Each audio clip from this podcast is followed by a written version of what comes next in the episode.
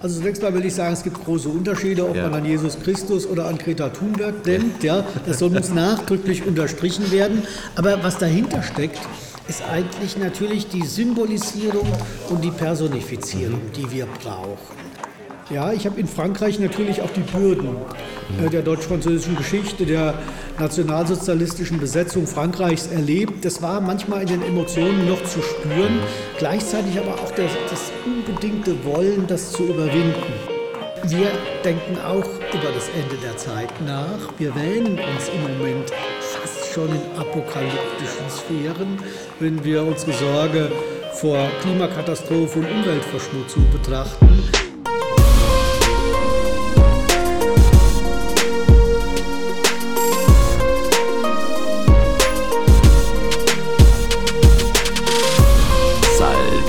Und herzlich willkommen bei Schnack von gestern, einem mit der C14-Methode nun erstmals zuverlässig datierten Podcast über Geschichte. Mein Name ist Fabian Alexander Eiden, ich bin momentan Gastdoktorand an der Universität Cambridge und in dieser Show unterhalte ich mich mit Historikerinnen und Historikern über ihre Forschung, ihre Faszination für die Vergangenheit und darüber, was wir aus der Geschichte für die Gegenwart lernen können. In der letzten Folge ging es ja unter anderem um die Vorbildrolle der Antike für die Gegenwart. Und heute geht es in eine ganz andere Richtung, nämlich ab ins finstere Mittelalter. Das Jahrtausend zwischen 500 und 1500 nach Christus wird gerne als Vergleichspunkt herangezogen, wenn irgendetwas als rückständig oder barbarisch gekennzeichnet werden soll. Oder ist unser Verhältnis zum Mittelalter vielleicht doch komplexer? Schließlich dienen Mittelalterwelten als romantische Szenerie für liebgewonnene Erzählungen, wie Herr der Ringe oder der Hexer. Beziehungsstatus, es ist kompliziert. Zum Glück hilft mir mein heutiger Gast, Licht ins Dunkel zu bringen und das Mittelalter besser zu verstehen. Dabei reden wir über die grundlegende Andersartigkeit, mit der das Mittelalter uns in seinen Bann schlägt, aber auch um bemerkenswerte Parallelen zwischen dem 21. Jahrhundert und dem Medium Evum.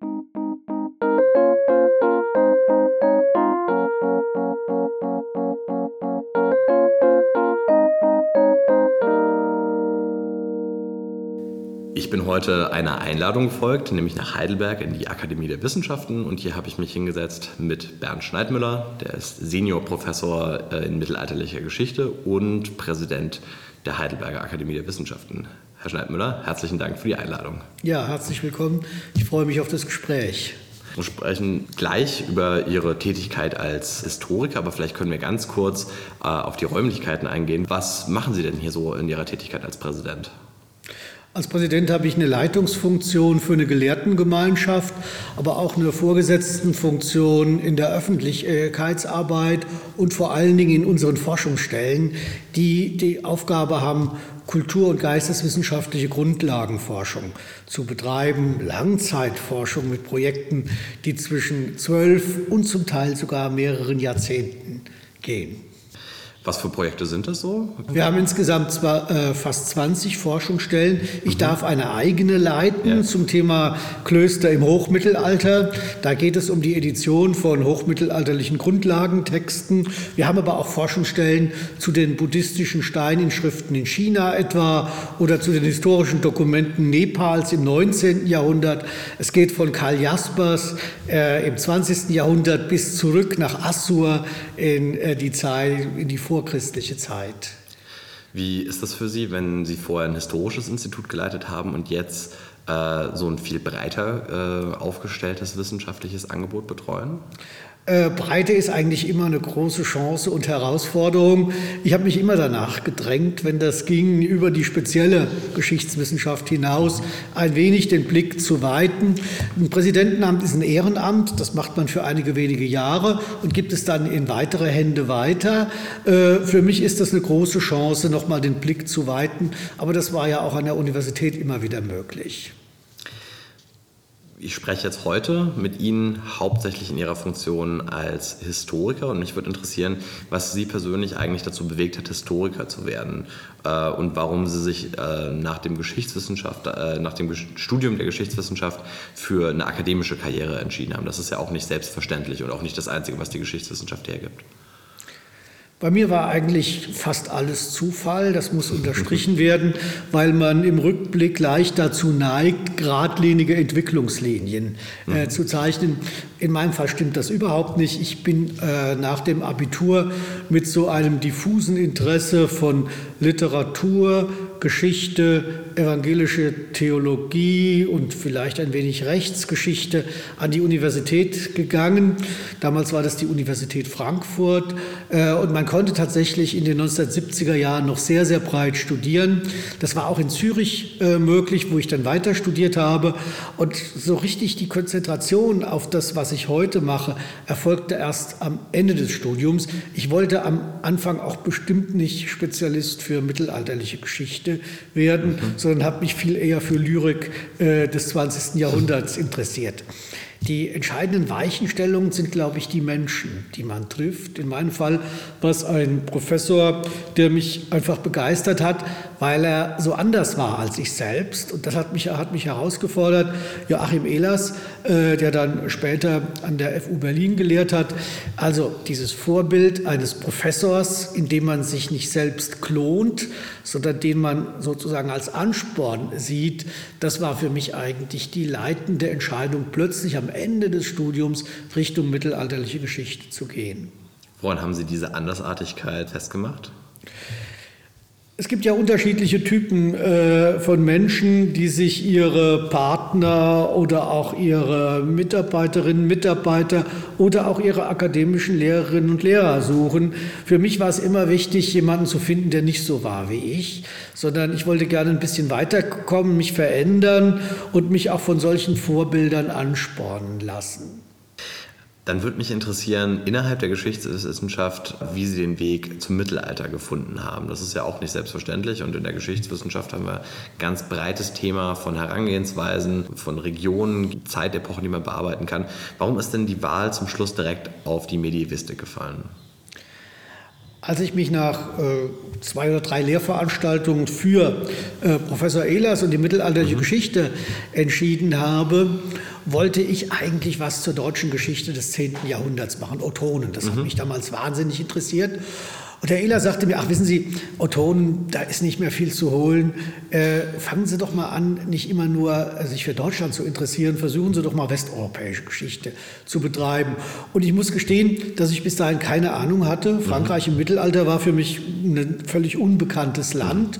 Äh, und schon das allererste Einlesen hat mir gezeigt, wie anders eigentlich die westfränkisch-französische Geschichte im 9. und 10. Jahrhundert, das war dann später der Gegenstand meiner Dissertation, wie anders also diese Geschichte verlaufen ist und welche Weichenstellungen es schon damals gab, die gewisse Unterschiede in den Nationalgeschichten erklären, helfen. Äh, also die Ausweitung des Blicks über die Nationalgeschichte war für mich sozusagen der größte Ansporn, Übrigens auch die größte Anstrengung. Man mhm. kann da auch leicht erlahmen mit der fremden Sprache, mit den fremden Quellen, mit den fremden wissenschaftlichen Traditionen. Aber ich will jetzt mal sagen, ich habe mich einfach durch diese französischen Dinge durchgebissen und zum Schluss dort meinen ersten Schwerpunkt ausbilden können. Wie ist das in Frankreich aufgenommen worden? Es gab, als ich äh, mich äh, Richtung französische Geschichte des 10. Jahrhunderts bewegte, schon eine sehr, sehr gute Tradition der Kooperation, während die erste Hälfte des 20. Jahrhunderts ja auf den nationalen Beharrungen äh, fußte, mhm. hat man natürlich nach dem Zweiten Weltkrieg schon sehr früh angefangen, gerade zwischen Deutschland und Frankreich gemeinsame Wissenschaftskollaborationen aufzubauen. Ich hatte das Glück, dass ich früh an das Deutsche Historische Institut in Paris kam, mit einem damals sehr prägenden Direktor, Karl Ferdinand Werner, der immer wieder den Blick äh, da auf eine vergleichende Geschichte Deutschlands und Frankreichs gerichtet hat. Also ich habe sozusagen nicht bei Null angefangen, sondern hatte schon äh, das große Glück, dass es äh, Kooperationen gab und dass vor allen Dingen auch die bedeutenden französischen Professoren, das waren damals alles Männer äh, in den mhm. 1970er Jahren, sich für einen interessierten, was ja, ja. auch nicht ganz selbstverständlich ist. Nee, ja. Ja, das finde ich, find ich bemerkenswert und das ist ja auch nicht selbstverständlich. Gerade in den 70er Jahren, die Professoren haben die, die jüngere Geschichte natürlich alle noch, noch miterlebt. Das ist schon, finde ich, auch was Besonderes und auch was, was spezifisch Europäisches. Ja, ich habe in Frankreich natürlich auch die Bürden mhm. äh, der deutsch-französischen Geschichte, der nationalsozialistischen Besetzung Frankreichs erlebt. Das war manchmal in den Emotionen noch zu spüren, mhm. gleichzeitig aber auch das, das, unbedingte Wollen, das zu überwinden. Wenn ich jetzt im Rückblick äh, diesen Weg ein wenig selbst mal historisiere, vielleicht auch ironisch ja. historisiere, würde ich sagen, okay, das letzte Viertel des 20. Jahrhunderts war der Aufbau Aufbruch nach Europa. Wir haben wirklich äh, begonnen, unsere nationalen Denktraditionen aufzubrechen zugunsten einer europäischen Perspektive. Ich hätte mir damals überhaupt nicht vorstellen können, äh, mich für chinesische Geschichte oder Nepal oder mhm. irgendwas anderes ja. zu interessieren. Also für mich war erstmal Europa der Ziel- und Sehnsuchtsort. Äh, ich denke, das erste Viertel des 21. Ja. Jahrhunderts also auch Ihre Studienzeit, ist jetzt ganz stark von diesen globalen Verflechtungen geprägt. Und wir sehen heute die Konzentration auf Europa schon fast ein bisschen als überwunden oder langweilig an. Dabei war sie wissenschaftsgeschichtlich unglaublich wichtig und sie ist es auch heute noch. Ja, also Avantgarde ist es nicht mehr, den Eindruck habe ich auch, aber ich erlebe das schon gerade so 2016, seit dem äh, Referendum in Großbritannien mit Brexit, erlebe ich von den Kolleginnen und Kollegen in Großbritannien schon wieder eine, eine starke Hinwendung zum Kontinent. Natürlich nicht bei allen, aber ich glaube, dass dieses europäische Paradigma schon noch einiges in Aktualität behält. Aber bevor wir jetzt weiter äh, in die Zukunft gucken, würde mich interessieren, Sie haben jetzt seit den 70er Jahren die Medievistik begleitet und ja auch selbst geformt. Haben Sie das Gefühl, dass sich das Forschungsfeld wesentlich verändert hat? Also haben sich die Fragen, die wir an die Geschichtswissenschaft verändert oder gerade vor allem die äh, Fragen, die wir an das Mittelalter stellen und warum uns das Mittelalter immer noch berührt? Ich habe äh, den Eindruck, dass es ganz gravierende Veränderungen gab. Mhm. Es gibt, um mal mit dem äh, Bleibenden anzufangen, äh, immer das wichtige Vertrauen auf unsere Quellen. Und wir bilden unsere Studierenden ja auch in der Quellenkritik aus. Das ist ganz, ganz wichtig, damit man eine richtige Methode mhm. bekommt. Aber die Fragestellungen haben sich wahnsinnig verändert. Ich hatte jetzt das Glück und das Vergnügen, auch an einigen dieser Turns teilzunehmen. Mhm. Ich will mal sagen, dass ich selber in den 70er und 80er Jahren noch sehr stark äh, unter der Präponderanz der Strukturgeschichte ausgebildet wurde. Da war es wichtig, Sozial- und Strukturgeschichte zu betreiben, wesentlich geprägt etwa von der Bielefelder Schule. Und dann habe ich beobachtet in den 80er Jahren, das wird ja meist erst im Rückblick so richtig mhm. deutlich. Ich mhm. konnte also beobachten, wie sich diese Strukturgeschichte und diese Sozialgeschichte immer stärker Richtung Kulturgeschichte und kulturwissenschaftliche mhm. Äh, Erfassung von Geschichte verändert. Die Fragestellungen haben sich massiv verändert.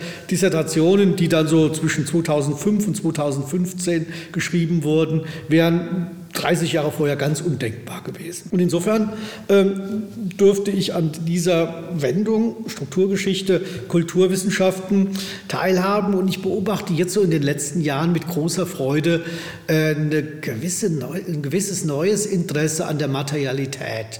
Das ist auch etwas, ja. was wir hier in Heidelberg ja. betreiben mit unserem Sonderforschungsbereich Materiale Textkulturen. Dahinter steckt dass wir die Dinge wieder etwas ernster nehmen und Geschichte nicht nur als etwas bedenken, was von Menschen konstruiert wird, also auch von modernen Historikerinnen und Historikern.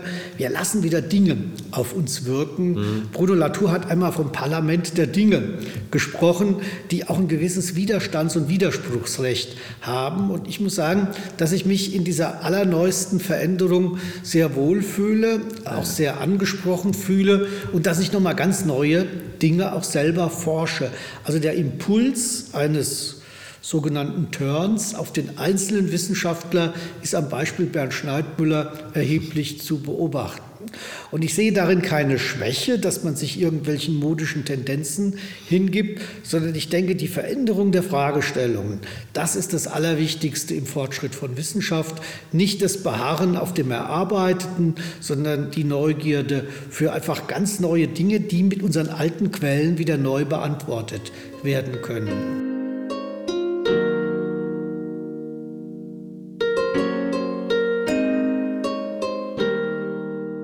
Wir interessieren uns ja aus ganz unterschiedlichen Gründen für die Vergangenheit. Das ist für Historikerinnen und Historiker der Fall, das ist aber auch für die breite Öffentlichkeit ähm, der Fall. Und einer der Gründe, den würde ich jetzt mal so zusammenfassen, dass wir versuchen, unsere eigene Herkunft zu erklären aus der Geschichte, dass wir sozusagen unsere Wurzeln ergründen wollen. Das ist einmal ganz unmittelbar in der Ahnenforschung der Fall, aber man sieht sich ja auch selbst im Spiegelbild der Vergangenheit und als Produkt der, ähm, der Vergangenheit. Können wir denn moderne Staaten, die staatliche Welt, die wir heute betrachten, können wir die schon im Mittelalter in einer veränderten Form, in einer verfremdeten Form wiederfinden? Die Frage muss man mit Ja und Nein beantworten und weil ich Ja und Nein sage, muss ich das erklären. Ich will zunächst sagen, dass die gesamte Geschichtswissenschaft eigentlich immer vom Nutzen der Geschichte für die Gegenwart ausgegangen ist. Es gibt fast nie wertfreie Wissenschaft und da, wo es behauptet wurde, etwa in der Grundlagenforschung des 19. Jahrhunderts bei den Monumenta Germania Historica, stand immer die Idee dahinter, dass es die Liebe zum Vaterland ist, selbst in der Grundlagenforschung. Also ganz wichtig, auch das treibt uns. Kommen wir jetzt zu der Frage der Nationen im Mittelalter. Ich durfte meine wissenschaftlichen Anfänge als Postdoc an der Universität Frankfurt in einem Schwerpunktprogramm der Deutschen Forschungsgemeinschaft beginnen zum Thema Nationes, die Entstehung der Nationen im europäischen Mittelalter. Das war in den 1970er Jahren eigentlich eine doppelte Herausforderung, weil sich fast alle Historikerinnen und Historiker der Neuzeit sicher waren, dass die Nation ein Produkt der Neuzeit ist. Im Wesentlichen sogar der Zeit nach der Französischen Revolution. Medievistinnen und Medievisten haben schon immer gesagt, es gibt Vorläufer, aber das wurde nie so richtig ernst genommen. Und insofern war diese systematische Erfassung des Themas Nationes ein gewisser Pfahl im Fleisch der gesamten Geschichtswissenschaft. Äh, wie alles ist dieses Schwerpunktprogramm längst vorbei.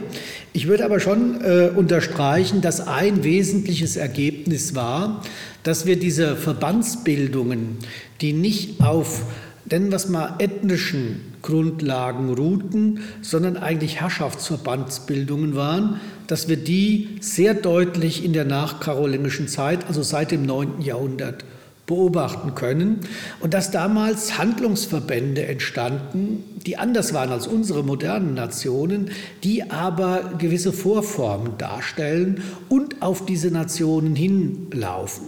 Wenn Sie sich eine Karte der europäischen Königreiche um 1400 mhm. angucken und eine moderne Europakarte von 19., 20. oder 21. Jahrhundert, dann sehen Sie natürlich massive Unterschiede. Sie sehen aber auch gewisse Kontinuitäten. Und auf die kommt es mir jetzt an. Hier sind also im Grunde genommen unter Eliten Handlungsverbände entstanden, die politisch funktionierten, ohne dass die Leute gleich von Gefühl durchdrungen waren in einer Verwandtschaft zu leben. Und das ist etwas, was die Nation des Mittelalters auszeichnet. Nicht mehr die Idee, wie in den Völkern des früheren Mittelalters, einen gemeinsamen Stammvater zu haben oder doch wenigstens in einer Wanderung, der sogenannten ethnogenetischen oder der Völkerwanderung, wie man das früher nannte, entstanden zu sein. Nein, es ist der Zusammenschluss von Eliten, in der Regel unter einem König, der plötzlich zu einem Handlungsverband wird in diesen Königreichen äh, des europäischen Mittelalters. Das würde ich als die wesentlichen Resultate dieses Nationesprojektes sehen. Wir haben aber vor allen Dingen auch die Unterschiede zur neuzeitlichen Nation herausgearbeitet.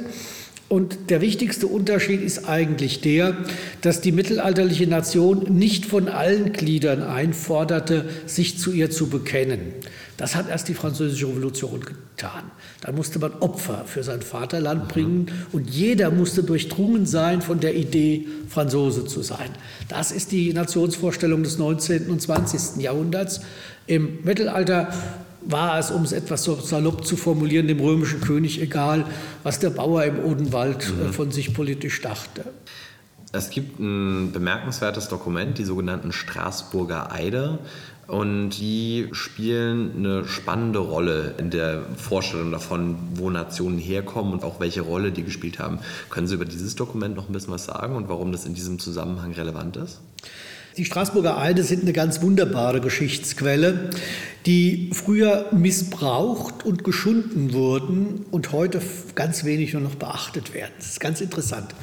Ganz kurz zur historischen mhm. Einordnung. Äh, nach dem Tod Karls des Großen zerfällt das große fränkische Großreich nach dem Tod Karls des Großen und nach dem Tod seines Sohnes Ludwig des Frommen.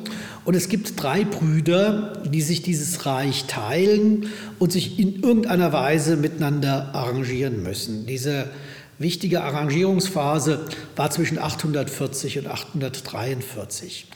841 gelingt es zwei Brüdern, das ist Ludwig, den wir Ludwig den Deutschen nennen, und Karl, Karl der Kahle. Äh, den beiden gelingt es, ihren älteren Bruder Lothar, der die Kaiserwürde geerbt hat, zu besiegen in einer vernichtenden Schlacht von Fontenoy. Und ein Jahr später, 842, am 14. Februar 842, kommen diese beiden jüngeren Brüder zusammen in Straßburg um diesen Bund zu festigen. Ein mittelalterlicher Geschichtsschreiber, Nitat mit Namen, selber auch aus karolingischer Familie stammend. Dieser Nitat erzählt uns, was in Straßburg passiert. Äh, und er überliefert uns die Eide, die beide Brüder sich gegenseitig in der Öffentlichkeit ihrer Heere schwören. Und das Besondere an diesen Eiden ist, dass Ludwig, der im Ostfränkischen Reich herrscht, die romanisch-westfränkische Sprache seines Bruders benutzt, denn Karl regiert im westfränkischen Bereich des ehemaligen Großreichs, während Karl wiederum die, nennen wir es mal, althochdeutsch oder germanische Sprache seines Bruders benutzt. Und in dieses wirklich bemerkenswerte Dokument hören wir jetzt einmal zusammen rein.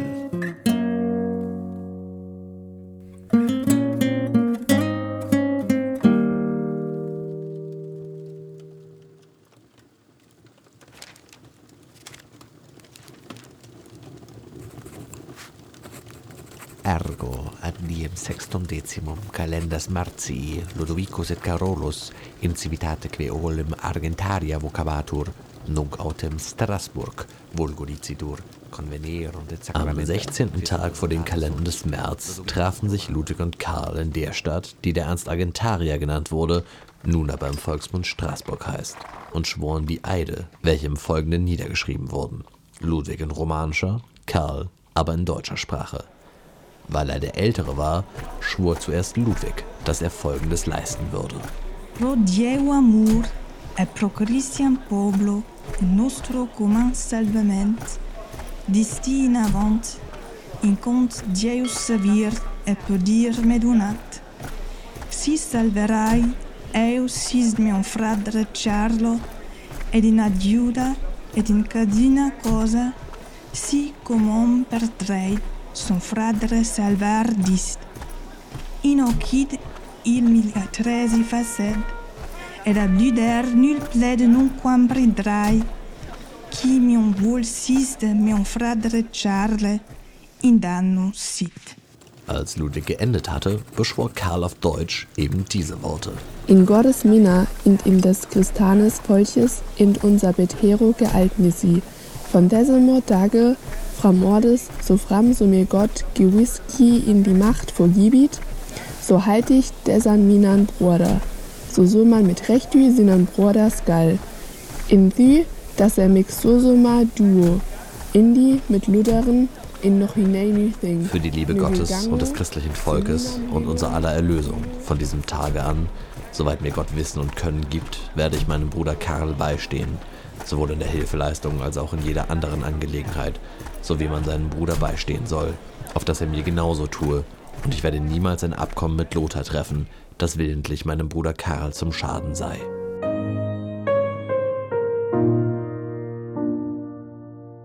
Diese beiden Sprachdokumente, Altfranzösisch, Althochdeutsch, sind ziemlich genau inzwischen erforscht. Sie zeigen uns, dass die Eliten offensichtlich mehrsprachig waren in diesem Karolingerreich, dass aber die Heere die Sprache des jeweils anderen Königs nicht verstanden haben. Das ist eine ganz wichtige Sache, auch für uns heute, denke ich, dass es nicht auf Einsprachigkeit ankommt in einem politischen Großreich, sondern auf die Akzeptanz der Mehrsprachigkeit und die Herrscher setzen das ein. Ganz früher, vor 100 Jahren, hätten meine Amtsvorgänger auf den Lehrstühlen vielleicht gesagt, jawohl, jetzt mit dieser Sprache haben wir die beiden Nationen, Deutschland und Frankreich, sind da. Da sind wir heute viel, viel vorsichtiger. Sie merken, dass ich von Ostfranken und Westfranken spreche. Äh, es beginnt eigentlich eine Auseinanderentwicklung, die wir aber nicht sprachlich fassen können. Für mich ist aber so toll an diesen Eiden, dass sie überliefert sind. Äh, die romanische Version ist übrigens das erste altfranzösische Sprachdokument der ganzen Weltgeschichte, so könnte man sagen, während die deutsche Version hat zwar ein paar Parallelen, ist aber auch ziemlich singulär. Heute ist Sprache auch wieder wichtig für Distinktion und für Gemeinschaft. Und ich denke, es ist gut, auf diese Situation 842 nochmal zu achten, um den Elitendiskurs und das Sprachbewusstsein der breiten Menge, also des Heeres, zu differenzieren. Für mich sind diese Sprachdokumente unglaublich interessant, aber nicht mehr als Zeugnis von Nationalgefühl, mhm. so wie es äh, früher äh, vor ungefähr 100 Jahren noch getan wurde. Äh, das Gefühl sehe ich in der Sprache überhaupt nicht. Aber ich erkenne, dass Sprache als Kommunikationsmedium wichtig ist, um Gruppenidentität mhm. herzustellen.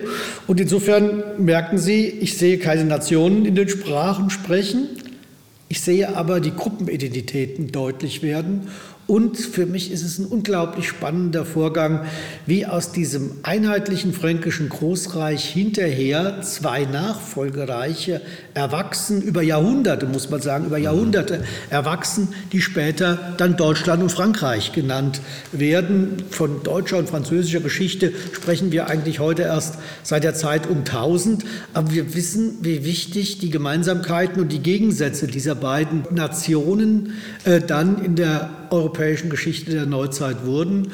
Und wir sind auch dankbar dafür, dass diese Gegensätze, die ja bis 1945 die ganze europäische Geschichte regelrecht geprägt haben, wie diese Gegensätze sich jetzt doch, äh, sagen wir es mal, ein wenig harmonisiert haben zum großen Nutzen beider Nationen und vielleicht auch äh, der europäischen Zukunft.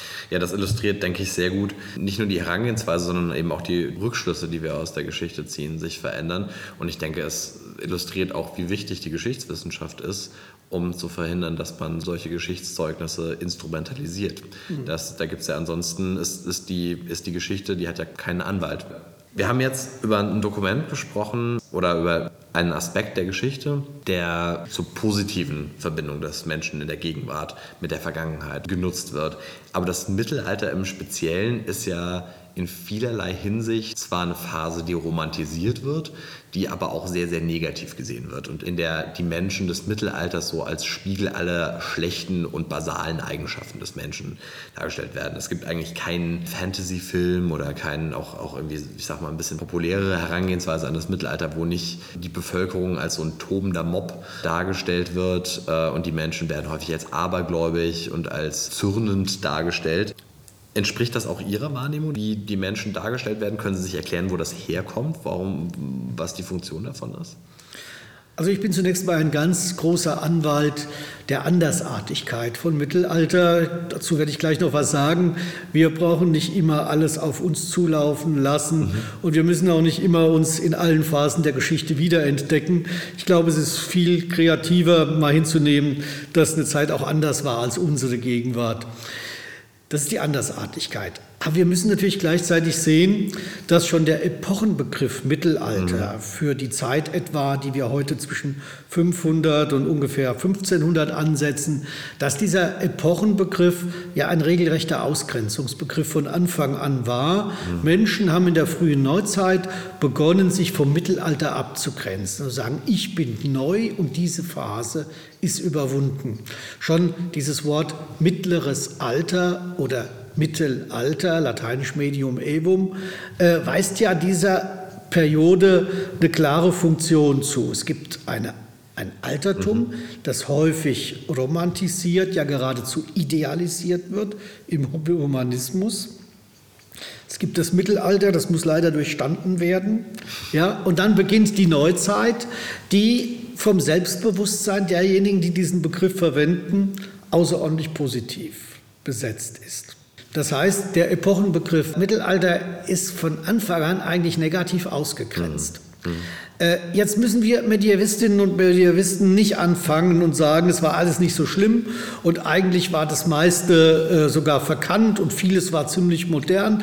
Dazu würde ich überhaupt nicht raten, sondern ich würde sagen, dieses Zeitalter hat seine eigene Würde, es ist spezifisch anders und es ist in der Andersartigkeit kein Vorbild für uns für die Gegenwart und Zukunft, aber es bringt so etwas wie einen Kreativitätspool mhm. der Menschen hervor, äh, aus dem wir lernen können, dass vielleicht unsere Zukunft auch wieder anders aussehen wird und sich mit Sicherheit von unserer Gegenwart abgrenzen wird. Also meine Botschaft ist, so ein bisschen das Bashing der Vergangenheit mhm. zurückzustellen und lieber mal auf die Besonderheiten zu achten. Bevor wir dann weitergehen, würde ich jetzt einmal noch zur Kategorie Zeitreise kommen, in der ich meine Gäste frage, welches Ereignis oder welche Phase der Geschichte sie einmal gerne mit eigenen Augen sehen würden, mit eigenen Sinnen wahrnehmen würden, wenn sie Zugang zu einer Zeitmaschine hätten. Ich könnte mir wahnsinnig viele Ziele vorstellen. Ich greife einfach nur mal zwei Gruppen heraus. Ich wäre sehr, sehr gerne mal nach Heiterbo gereist, um zu sehen, wie im heutigen Norddeutschland Leben in einer Siedlung auf dem Sprung zur Stadt ausgesehen hat. Das hätte mich sehr interessiert. Wie sieht die Siedlung wirklich aus? Wir haben die archäologischen Befunde, aber ich würde sie mir gern 3D vorstellen. Ja. Deshalb wäre das eine wunderbare Zeitreise. Dann gibt es viele, viele Rätsel, auch der politischen Geschichte, mit denen ich mich schon beschäftigt habe. Ich werde, würde gerne mal erleben, wie die Kaiserkrönung Karls des Großen äh, am Weihnachtstag 800 eigentlich wirklich abgelaufen ist.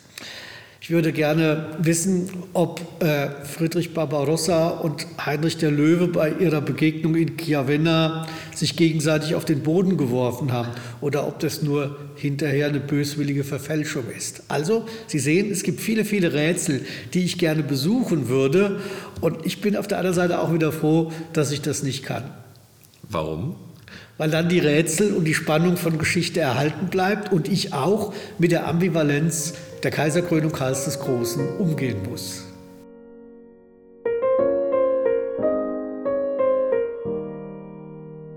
Wir wollen heute auch noch über ein Dokument sprechen, äh, das den Namen Die Bamberger Apokalypse trägt. Ähm, würden Sie das als Dokument heranziehen, um diese Alterität, diese Andersartigkeit des Mittelalters zu illustrieren? Ich will zunächst sagen, warum die mich so wahnsinnig fasziniert. Ja. Ich schreibe gerade ein Buch mit einem Kunsthistoriker und einer Buchwissenschaftlerin über diese Handschrift, die sich heute in der Staatsbibliothek Bamberg äh, befindet und vor kurzem sogar ins UNESCO-Weltdokumentenerbe aufgenommen wurde. Eine Handschrift, die vermutlich auf der Insel Reichenau um 1000 entsteht, also vor gut 1000 Jahren und die eine, ein Evangelistar, das ist eine Evangelienzusammenstellung von bestimmten Stellen, mit einer Handschrift, einer wunderbar bebilderten Handschrift der Offenbarung des Johannes verbindet. Offenbarung des Johannes oder auch griechisch-lateinisch Apokalypse genannt ist das letzte Buch der Bibel mit Visionen vom Ende der Zeit. Und da haben wir die Andersartigkeit. Wir denken auch über das Ende der Zeit nach. Wir wähnen uns im Moment fast schon in apokalyptischen Sphären, wenn wir unsere Sorge vor Klimakatastrophe und Umweltverschmutzung betrachten. Aber wir lernen plötzlich, wenn wir die Bamberger Apokalypse mhm. ansehen, äh, dass vor tausend Jahren dieses Ende der Zeit ganz anders gesehen wurde. Es ist eine rein religiöse Rahmung der Zukunft, die uns heute nicht völlig abhanden gekommen ist, aber weitgehend. Es ist ein Vertrauen auf die Wiederkehr Christi, die mehr oder minder nahe bevorsteht. Und es sind Bilder, die tatsächlich anrühren. Und damit bin ich bei der Andersartigkeit dieser wunderbaren Handschrift, die mit ihren Miniaturen äh, im Bildgedächtnis der europäischen Völker tief verhaftet ist. Es gibt viele Bilder, wo die meisten, die sie betrachten, gar nicht wissen, aha, das ist Bamberger Apokalypse. Mhm. Ja. Und für mich ist diese Handschrift so toll, weil ich sie zum ersten Mal in einer Ausstellung entdeckt habe. Ja. Und da habe ich gemerkt, diese Handschrift rührt mich unmittelbar an, auch wenn ich gar nicht viel weiß. Damit bin ich beim Aspekt der Materialität, mhm. die wir vorher besprochen haben. Diese Handschrift hat eine eigene Würde, die nicht erst von mir hergestellt wird, indem ich sie betrachte, sondern die über die ganzen Jahrhunderte einfach da war. Und sie wurde von den Menschen immer anders angesehen. Das heißt, die Handschrift hat eine eigene Biografie, so könnte man fast sagen, und ein mhm. eigenes Leben. Äh, sie sehen, ich habe jetzt verschiedene Aspekte zusammengebracht. Die Andersartigkeit, die Würde des Dings von vor tausend Jahren und gleichzeitig die Lösungsmuster, die unterschiedliche Menschen in unterschiedlichen Jahrtausenden entwickeln, um ihre Gegenwart vor der Zukunft und vielleicht der Ewigkeit zu verorten. Sie haben eben gesagt, dass die Bilder anrühren. Was für Bilder sind das, die wir in der, die, also diese Illumination in der Handschrift? Es sind kunstvolle Bilder, die allesamt Eindrücke vom Ende der Zeit bringen. Da ist die apokalyptische Frau, da ist die Hure Babylon, das sind die apokalyptischen Reiter. Dürer hat sie dann später in einem ganz berühmten mhm. Stich aufgegriffen, die über die Erde hinweg sausen und im Grunde genommen alles vernichten. Ja, da ist die Schlange und der Drache. Da ist der Satan, der gefesselt wird und nach tausend Jahren wieder freigelassen wird. Und ganz am Ende ist das Gericht des wiedergekehrten äh, Christus äh, mit der Auferstehung der Toten als Weltgerichtsszene. Also eine Bilderwelt, die uns heute unglaublich fremd ist ja. und in dieser Impressivität äh, als Malwelt uns doch sofort anspricht. Wir haben heute auch Endzeitvisionen, aber sie unterscheiden sich doch ganz maßgeblich von den Endzeitvisionen der Zeit um 1000. Äh, die Welt, äh, in der die Bamberger Apokalypse entsteht, also ein Kloster im Bodensee, mhm. Reichenau, äh, hat damals tief durchdrungen von der Sicherheit der göttlichen Heilsgeschichte. Äh, die Heilsgeschichte hat einen Anfang, das ist die Erschaffung des Menschen, so seine Vertreibung aus dem Paradies. Und sie hat ein Ende, das ist die Wiederkehr Christi, das göttliche Gericht und das absolute Ende der Zeiten. Um 1000 hatte man eine ziemliche Vorliebe daran, die wir heute gar nicht mehr so richtig nachvollziehen können, äh, dass man sich diese Endzeit ausmalt. Man malt sich einen Satan, einen Antichristen, eine mhm. Schreckensherrschaft aus. Da muss man durch und am Ende kommt das ewige Gericht, entweder ins Paradies oder in die Hölle. Ich weiß, dass auch noch viele Menschen, die dem christlichen Glauben anhängen, heute auch noch von diesen Vorstellungen durchdrungen sind. Aber ich bin zunächst mal ein säkularer Historiker mhm. und sage, dass unsere apokalyptischen Vorstellungen vollkommen anders sind. Wir haben irgendwie die Möglichkeit einer Wiederkehr Christi entweder so weit hinausgeschoben oder verdrängt. Wir arbeiten heute sehr stark mit der menschengemachten Zerstörung der Welt, die wir eigentlich nur noch auf halten und hinausschieben mhm. wollen, äh, rechnen aber mit dieser apokalyptischen Vernichtung in einer ganz anderen Weise. Wir würden diese Bilder völlig anders malen heute. Halten Sie das für einen Zufall, dass in beiden apokalyptischen Szenarien oder in dieser Erwartung der Endzeit einzelne Personen so besonders herausragen? Das ist ja ein Zeitgefühl, was die Menschen überall betrifft. Die interpretieren das nur anders. Und mir kam ja in den Kopf auf der einen Seite natürlich bestimmte populistische Figuren, aber auf der anderen Seite auch ein gewisser Personenkult, der um einzelne Personen in der Umweltbewegung betrieben wird. Sehen Sie da eine gewisse Parallele? Ja, also zunächst mal will ich sagen, es gibt große Unterschiede, ob ja. man an Jesus Christus oder an Greta Thunberg denkt stimmt, ja, das soll uns nachdrücklich unterstrichen werden. Aber was dahinter steckt, ist eigentlich natürlich die Symbolisierung und die Personifizierung, mhm. die wir brauchen. Wir können nicht immer nur in Strukturen denken, sondern wir brauchen vorstellbare Menschen, von mir aus auch Engel oder göttliche Wesen, ja, äh, die für etwas stehen. Und für etwas stehen kann keine abstrakte Idee sein, jedenfalls nicht für die Masse der Menschen, sondern es muss eine konkrete Figur sein. Also das ist ein eine Beobachtung, die man über die Jahrhunderte hinweg macht. Der wesentliche Unterschied, und das will ich nochmal nachdrücklich unterstreichen, ist natürlich, dass die Säkularisation äh, in 500 Jahren Neuzeit über dieses alte Denken hinweggegangen ist und dass heute nichts mehr so gedacht werden kann wie mhm. vor 1000 Jahren, äh, dass aber manche Züge äh, nicht parallel sind, das wäre völlig falsch, mhm. aber anrührend sind in der unterschiedlichen Bewältigung. Jetzt haben Sie neben diesem Plädoyer für die wertfreie äh, Annäherung an das Mittelalter ähm, ja Einblicke gegeben, warum, wir, warum das Mittelalter anders ist. Ich würde aber trotzdem gerne nochmal darauf zu, äh, zu sprechen kommen, dass ja auf der einen Seite das Mittelalter als positiver Referenzrahmen dient, aber auf der anderen Seite auch als Spiegelbild von allen Dingen, die schlecht sind im Menschen. Das ist ja ein enormer Widerspruch. Also entweder ist irgendwas ein positiver Bezugspunkt oder es ist ein negativer Bezugspunkt. Es wird aber in der öffentlichen Wahrnehmung, in der Darstellung, in der Popularkultur ja beides eigentlich gleichzeitig gemacht. Können Sie sich einen Reim darauf machen, wo diese Widersprüchlichkeit herkommt?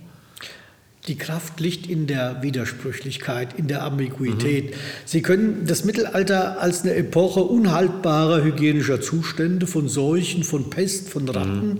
darstellen. Sie können aber gleichzeitig auch das Idealbild entwickeln, dass Menschen im Einklang mit der Natur gelebt haben, ohne sie zu zerstören. Äh, beides geht und beides gehört eng zusammen. Ich glaube sogar, dass die ambivalente Zeit kräftiger wirkt als eine Zeit, die so völlig eindimensional mhm. daherkommt. Mhm. Also nehmen wir das mal Selbstbedienungslagengeschichte, äh, dass man tatsächlich ganz unterschiedliche Wirkkräfte entdecken kann. Vor 200 Jahren hm, hat ein berühmter deutscher Dichter, Novalis, äh, die Christenheit-Idee des mhm. Mittelalters für toll gefunden. Da war noch keine Reformation, da waren alle noch eins. Ja, wir wissen, dass das völlig falsch ist, wenn wir auf die äh, Bekämpfung von Heretikern, auf die Vernichtung von Ketzern oder von Hexen blicken. Aber man brauchte das Bild, die Einheit der Gesellschaft. Ja, über alles hinweg. Und es wird genau in einer Zeit entwickelt, wo die Französische Revolution diese Einheit zerstört. Daran sieht man ganz deutlich, diese Ambivalenz macht eigentlich Mittelalter interessant. Und ich kann Ihnen jede Geschichte erzählen, die man braucht, äh, von äh, Umweltkatastrophen im Mittelalter, von äh, Dummheit der Menschen, die nicht begriffen haben, dass die Pest auf Bakterien mhm. zurückzugehen und ist und nicht auf eine komische Planetenkonstellation. All das bringt uns heute zum Lächeln, aber wir erkennen auch, dass es eine kraftvolle Epoche voller Kultur ist, die wir zum Beispiel heute in unseren Schatzhäusern regelrecht bewundern, weil diese Stücke einzigartig mhm. sind. Also massenhafte Dummheit und einzigartige Kultur, das wären so zwei Seiten dieser Ambiguität von Vergangenheit. Ja, dann würde ich Ihnen jetzt am Schluss einfach nochmal das Wort überlassen, äh, wenn Sie nochmal zusammenfassen möchten, warum wir heute auch aus so einer fremden, aus so einer andersartigen Zeit noch viel lernen können für die Orientierung in der Gegenwart, in unserer modernen Welt.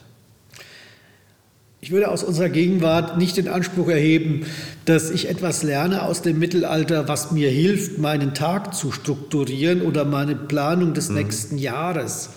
Aber ich entdecke so etwas wie die Einzigartigkeit der Überlieferung. Es ist eben keine Copy-Paste-Welt. Ja? Mhm. Äh, es ist auch keine Welt, die mit Fake-Kultur eigentlich eine Gesellschaft zusammenhält, sondern es ist eine sehr authentische Welt. Ich will sie nicht auratisieren im Sinne von Glorifizierung. Ganz im Gegenteil, ich bin sehr nüchtern. Ich möchte auf gar keinen Fall im Mittelalter gelebt haben, sondern ich bin dankbar, dass ich jetzt im 21. Jahrhundert bin. Aber in dieser Spannung auch noch mal meine eigene Gegenwart in Frage zu stellen, vielleicht auch ein bisschen zu relativieren, vielleicht auch manchmal fröhlich zu sein, dass ich jetzt da bin. Mhm. Diese Spannung macht für mich als Mittelalterhistoriker mein Fach interessant.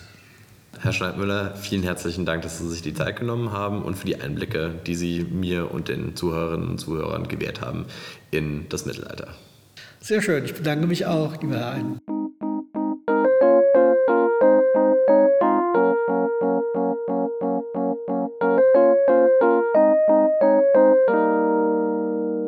Ja, so waren sie wohl, die alten Rittersleut. Auch wenn im Mittelalter eigentlich alles ganz anders war. Von der Weltanschauung der Menschen über die Sprache bis hin zur Politik. Alles grundverschieden. Das ist anstrengend für uns und fordert uns heraus. Aber für mich hat der Versuch, diese Andersartigkeit des Mittelalters nachzuvollziehen, einen ganz besonders hohen Wert. Ich finde nämlich, dass wir für die Betrachtung des Mittelalters und seiner Menschen sehr viel Empathie brauchen. Gerade eben, weil wir nicht einfach von uns auf die Menschen dieser Zeit schließen können. Das ist manchmal ziemlich anstrengend, klar. Aber wenn man sich diese Empathie einmal angeeignet hat, kann man sie ja nicht nur auf die Menschen anwenden, die uns historisch fremd sind, sondern auch auf Menschen, die gleichzeitig mit uns leben, die aber durch ganz fremde Ansichten oder Lebensumstände geprägt sind. Und erst dadurch wird Dialog und Verständnis möglich, über alle Grenzen hinweg, nicht nur die zeitlichen. Haben euch die Ausführungen von Bernd Schneidmüller gefallen? Welche Themen rund ums Mittelalter interessieren euch ansonsten und welche Gäste soll ich mir für zukünftige Folgen einladen? Schreibt mir entweder per Mail unter schnackvongestern at gmail.com oder folgt diesem Podcast auf Instagram unter schnack.podcast. Wenn euch dieser Podcast gefallen hat, helft ihr mir sehr weiter, wenn ihr ihn an Freunde und Bekannte weiterempfehlt. Besonders freue ich mich, wenn ihr eine 5-Sterne-Bewertung auf Apple Podcasts oder Spotify dalasst. Vielen Dank fürs Zuhören und bis zum nächsten Mal. Valete.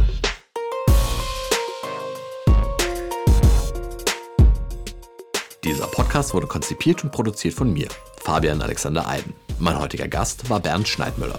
Der Althochdeutsche Text wurde gelesen von Sabrina Wagner, Masterandin der Germanistik an der Universität Mannheim. Der altfranzösische Text wurde gelesen von Laura Sandmann, Lehrerin für Französisch, Latein und Geschichte an der Pestalozzi-Schule in Itzstein. Die Titelmusik wurde von Daniel Müller geschrieben. Der ist auch für das Mastering dieses Podcasts verantwortlich. Daniels eigene Musik findet ihr auf Instagram unter @songs by Daniel Page. Das Grafikdesign dieses Podcasts kommt von Christian Dietz. Heek Explicit Podcast.